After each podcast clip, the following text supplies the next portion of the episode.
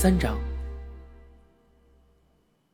九大的大夫说是沿着脖子上的皱纹切的，所以疤不太明显。妈妈笑着说道：“可是看来他还是很在意手术后的伤疤。你看，我们现在去的是南方，他脖子上竟然还围着个围巾，就像怪诞小说中的人物弗兰肯似的。后来。”我画妈妈的肖像时，总是在她脖子上画一条缝了线之后留下的疤痕，就像怪物弗兰肯那样。这次我们还一起坐了飞机，这也是我们的第一次。妈妈除了这次，从来就没坐过飞机。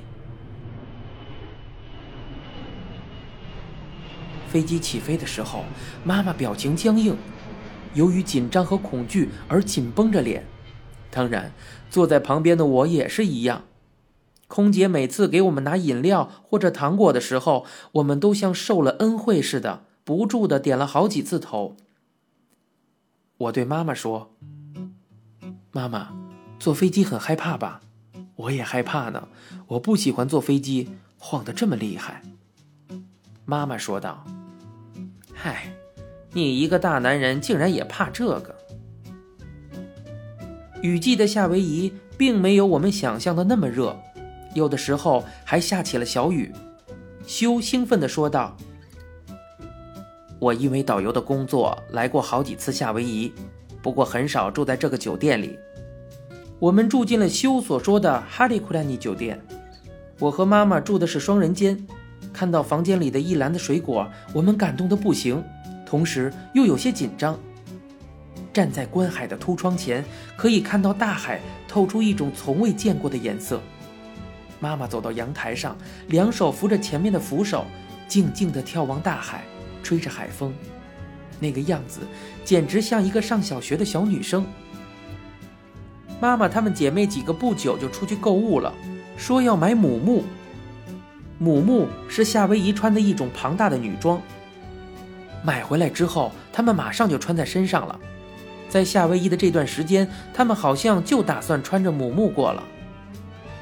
妈妈从装饰在房间花瓶里拔出了一枝花，夹在耳朵上，在我面前跳起了类似草裙的舞蹈，一边跳一边说：“怎么样啊？不错吧？嗯。”可能妈妈比我想的还要高兴吧。说到这里，我忽然想到，我还没见过留着长发的妈妈。以前的照片也好，单身时的黑白照片也好，妈妈的头发都没有长到肩膀的。可是妈妈的头发特别软，不剪短的话容易乱吧？我的头发也很软。妈妈说道：“听说母木里面什么也不穿才是最正统的。”我问道：“那你里面什么都没穿呀？”妈妈回应道：“是呀。”我说：“您听谁说的？快点穿上了。”也不知道妈妈在哪里听错了，听成了里面不穿衣服才是最正统的。就算这是最正统的穿法，我想夏威夷的人也不会这么要求吧。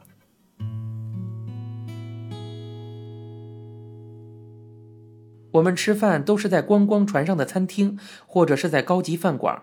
这里明明是夏威夷，却有很多地方不得不穿短外套。我本来还想让他们吃汉堡的。结果，妈妈她们姐妹几个第一次看到那么大的龙虾，嬉笑个不停。白天，姨妈们和妈妈去购物中心，我一个人留在酒店里。有时候会到酒店周边散步，有时候会一面眺望着远方的戴蒙德角，一面听着随身听里和这个山一样名字的歌。跟妈妈在一起的时候，就算看到穿着比基尼的女人，或者晒着太阳。我的心情也兴奋不起来。回到酒店后，我发现妈妈他们好像回来了一次，不过马上又跑去游泳池那边了。我之所以知道他们去游泳池了，就是因为就算站在阳台上，也能听到妈妈他们的喧闹声。我在阳台上搜寻了一番，发现他们果然在那里，画有哈雷库丹尼标记的游泳池里。有一群说着祝风方言的人在嬉闹着，我也去了游泳池，发现妈妈他们正在游泳池里游泳，头上戴着夏威夷随处可见的连锁便利店 A B C Store 的塑料袋，可能是他们不喜欢把头发弄得湿漉漉的吧。妈妈他们在游泳池里大喊大叫，玩得不亦乐乎。露出水面的 A B C 店的塑料袋在游泳池里边游来游去。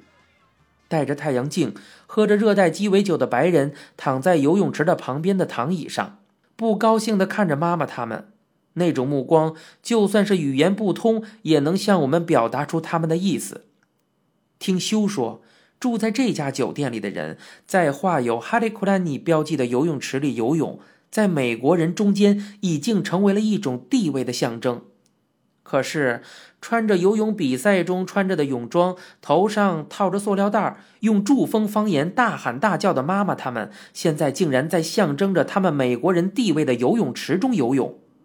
我觉得美国人也真够可怜的，不过更多的是走着瞧这种心理。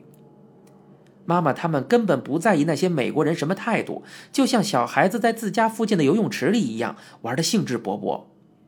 我对游泳池不太擅长，不过妈妈似乎完全不会游。我跳到游泳池里，把妈妈的两只手臂拉直，教她蛙泳。打水溅起的水花落到 A、B、C 店的塑料袋上。发出啪啪的响声。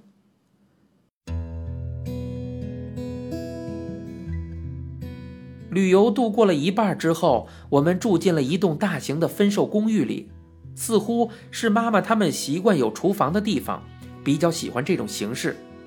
修告诉我们有一处又安静又漂亮的海滨，于是把我们带到了那里。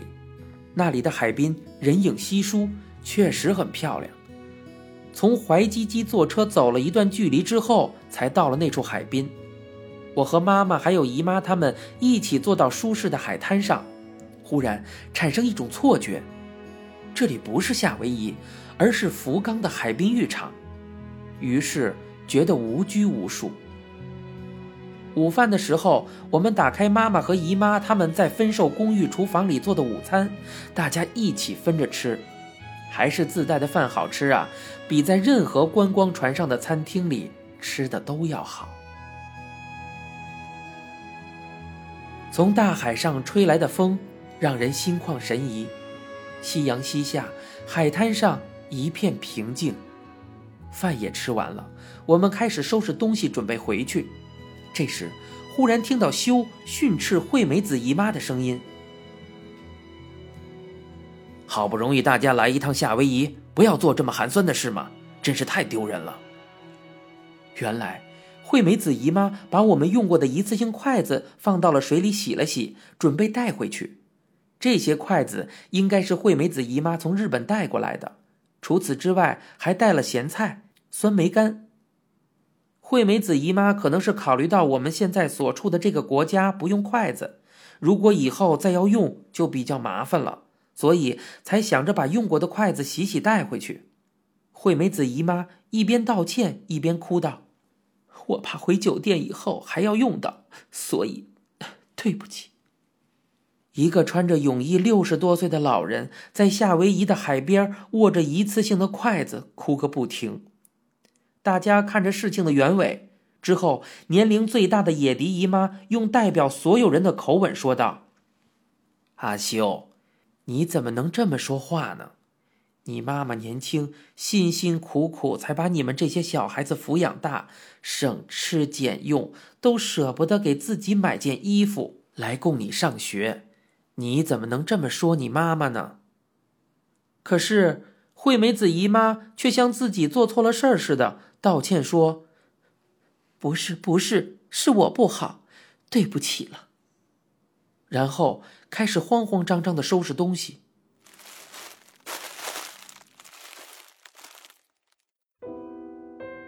在东京有一个关照过我的中年女性，她年轻的时候丈夫就去世了，他们一共有三个孩子。她丈夫死的时候，最小的女儿才刚满一岁。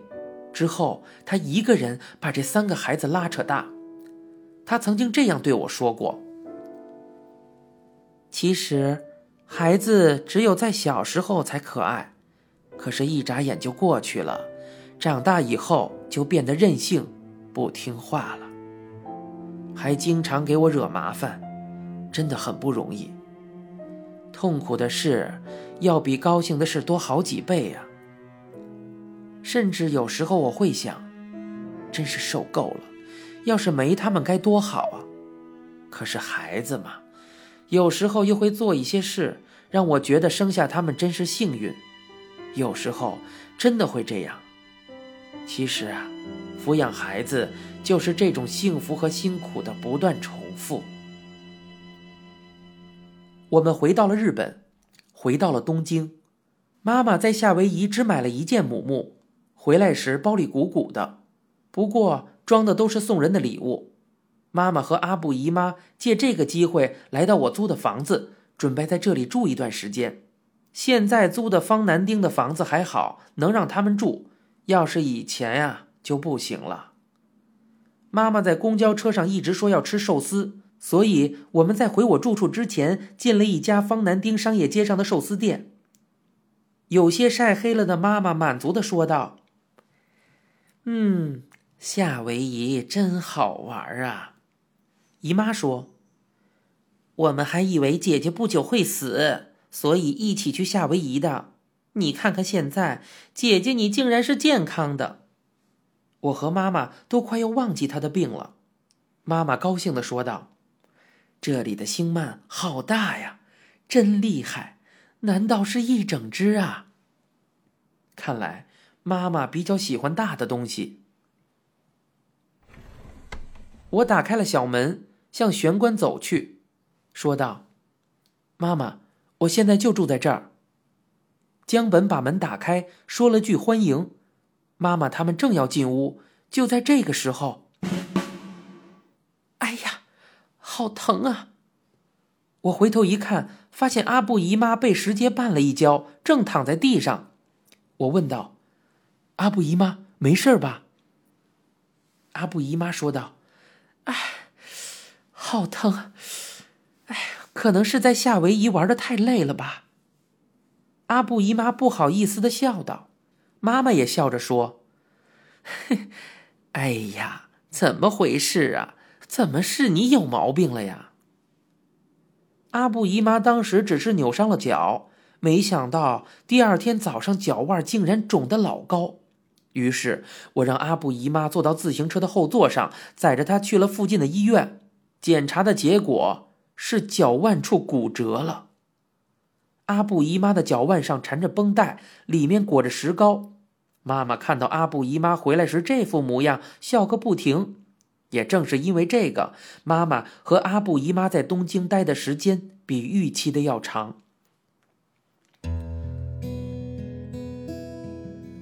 妈妈在九大做手术之前，回到了祝峰的姥姥家里。因为她在若松租的房子的主人回来了，所以不得不回到自己出生的家里。这个家也是我小学的时候，我和姥姥、妈妈三个人一起生活过的地方，也就是妈妈他们九个兄弟姐妹出生的地方。姥爷去世之后，他们九个孩子各自离开了这个家，孤身一人的姥姥也过世了。现在这里已经成了一所空房子。妈妈孤身一人回到了这个家，住在这所房子里，在套餐店里上班。妈妈一个人在这所房子里生活了一段时间后，住在镰仓的舅舅，也就是妈妈下边的弟弟，被我称为镰仓舅舅的亲戚也回到了这所房子。舅舅在镰仓的银行工作了好多年，现在退休了，准备回老家过晚年，于是和他的妻子一起回到了祝丰的家。他们的两个儿子都在神奈川组建了各自的家庭，可是妈妈无处可去，还要继续去上班。可能是他们之间商量好了吧。镰仓舅舅夫妻回来之后，妈妈开始跟他们一起生活。而我这边呢，方南町房子的房主也快要回来了，因为租的时候就是有限期的。当时房主调到外地工作了，所以租的时候房租也相当便宜。据说房主的外调快要期满了，之后就要回到我租的这个房子。我的情况跟妈妈不同，我不能跟房主一起生活，彼此也都不想这样。我和江本现在必须为以后的住处重新找房子。